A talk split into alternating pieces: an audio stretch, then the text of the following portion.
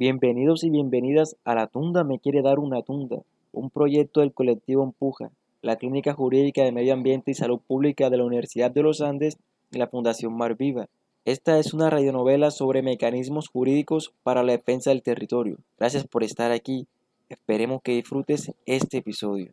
Luego de regresar nuevamente a la comunidad y al darse cuenta que el apoyo entre ambas comunidades es esencial para frenar el proyecto de la tunda, inesperadamente llega una invitación por parte del Ministerio del Interior para organizar una consulta previa. Catherine reúne a los jóvenes líderes para que dejen de susurrar sobre la consulta previa como si fuera un espíritu y más bien resolvieran sus dudas en conjunto para poder explicarle a la comunidad sobre este proceso. ¿Y qué son esas caras tan largas que veo por acá? No están mamando gallo como de costumbre, ¿no? ¿Qué es lo que ocurre? Oigan, muchachos, nos ha tomado por sorpresa la invitación para la consulta previa. No creíamos que la tunda llegaría hasta acá.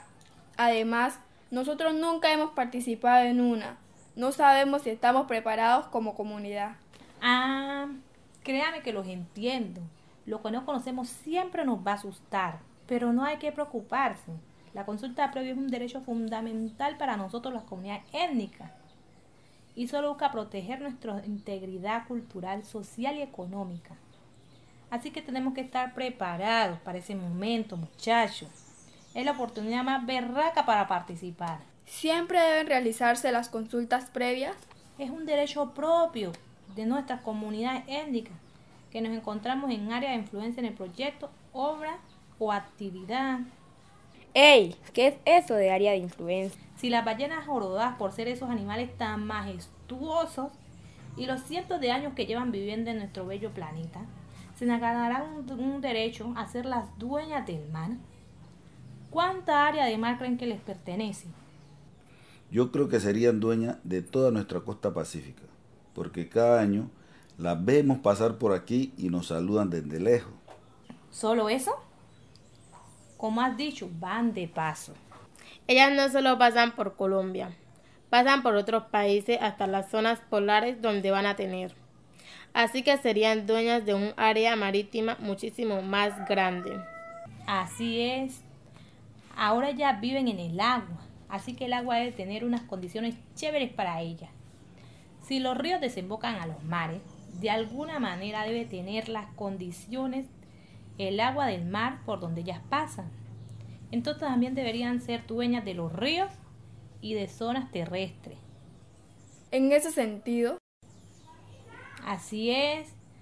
Si la tunda construye un puerto, un puerto muy largo porque ella quiere, para que venga mucha gente, muchos hombres.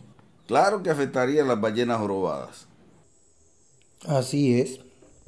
Pero si la tunda decide conformarse con menos hombres, y quiere hacer un puerto aún más pequeño.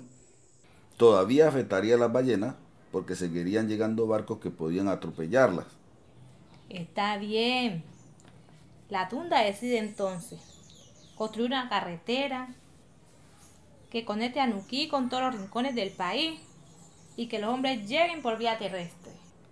También afectarían los bosques, los ecosistemas de la costa y terminarían afectando a las ballenas. Concuerdo contigo. Algo similar pasa con la otorgación de las licencias ambientales. Nosotros, las comunidades étnicas, somos las ballenas.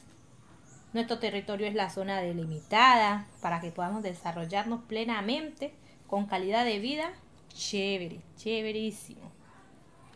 Si alguien realiza cualquier cosa por más significativa que sea, de alguna manera puede afectarnos y entonces vamos a tener unos problemas. Los proyectos, obras o actividades no deben delimitar y prestarle atención a la infraestructura como tal, ver los efectos a su alrededor o mucho más lejos, así como si contaminaran un río que finalmente va a tener al Pacífico y cambiaría las condiciones del agua. En lo mínimo, sería un mal evento para las ballenas jorobadas. Eso es precisamente el área de influencia, el alcance que tendría el proyecto, obra o actividad. todo lo que podría ser afectado o cambiado por causa de esa ejecución. Pero las ballenas no tienen voces y nosotros sí. Así es, Yadira, así es. Debemos protegernos y también proteger lo que nos rodea, como las ballenas. Es por eso que tenemos que estar preparados para la consulta previa y borrar todas las dudas que tengamos. Como su nombre lo indica, consulta previa significa que debemos ser consultados previamente antes de algo. ¿De qué creen ustedes? Antes de que se pronuncie la ANLA sobre la viabilidad del proyecto. Así es. Vaya, es que Domingo últimamente se las coge al vuelo. Por eso es que este pelado nunca se le ha visto novia. Siempre pasa con el relajo, nunca habla la seriedad.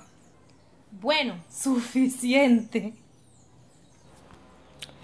Entonces la tunda está detrás de la invitación a la consulta previa. No. ¿Cómo se les ocurre? Eso es un proceso que nos invita el Estado colombiano.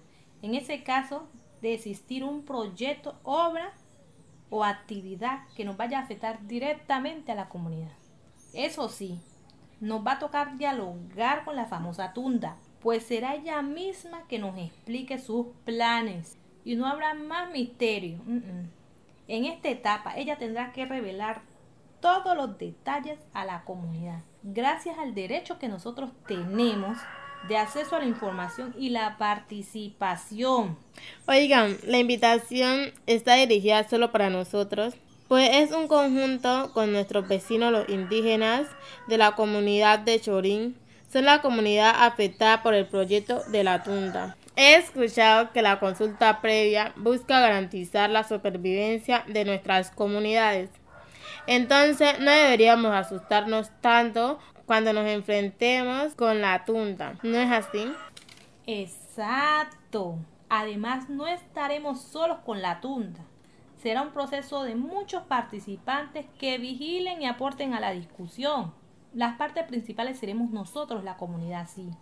Y la tunda, quien es la interesada de hacer el proyecto del puerto pero también están invitados las autoridades ambientales, entes de control del Estado y autoridades municipales y departamentales.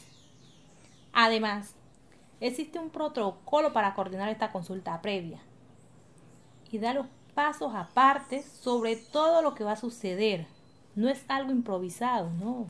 Yo sigo un poco asustada con esa invitación.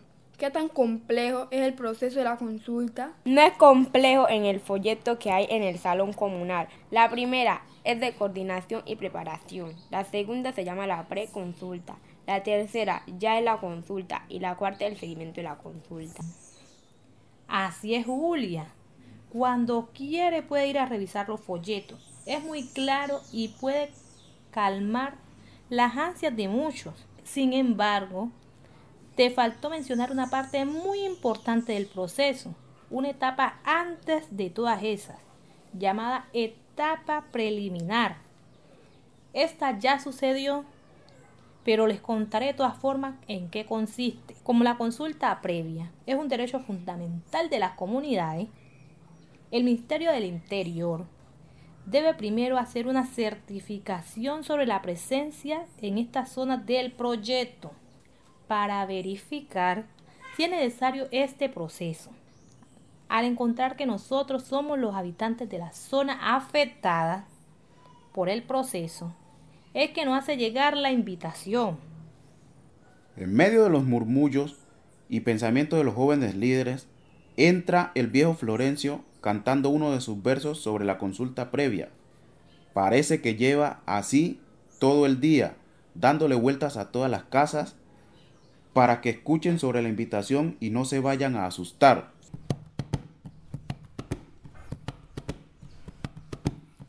Comunidades étnicas somos de este bello territorio.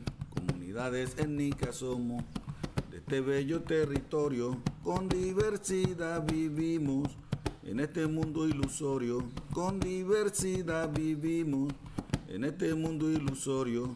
Con el derecho fundamental de la consulta previa con el derecho fundamental, de la consulta previa. Reclamamos un derecho, que todo el mundo lo sepa. Reclamamos un derecho, que todo el mundo lo sepa. Que vengan pues, que vengan ya.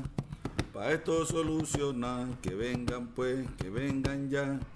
Que aquí no hay por qué pelear, que vengan pues, que vengan ya.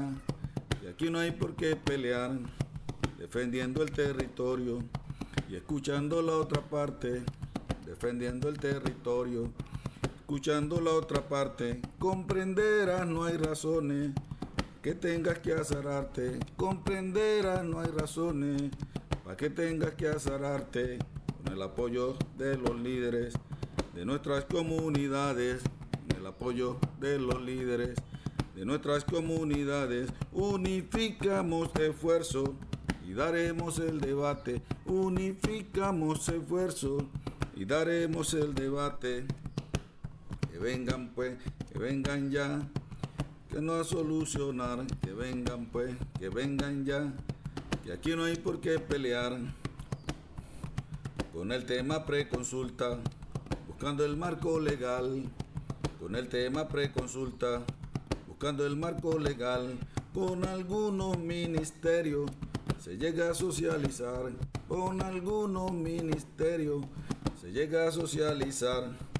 Los invito a se dialogue, para las los invito a se dialogue, para las cosas cuadrar. Los invito a se dialogue, para las cosas cuadrar. No vaya a ser que mañana tengamos que lamentar.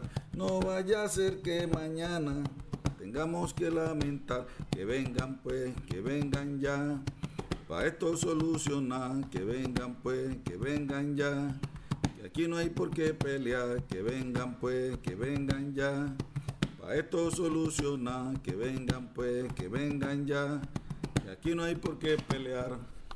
Gracias por escuchar este capítulo de La Tunda me quiere dar una tunda. Si te gustó, te invitamos a compartirlo. Queremos agradecer especialmente a los jóvenes del colectivo Empuja, a Mauri Paternina, a Manuela Lobo Guerrero y a Mariana Rosso, miembros de la Clínica Jurídica de Medio Ambiente y Salud Pública de la Universidad de los Andes, por hacer esta radionovela posible. Espera el siguiente episodio en dos semanas.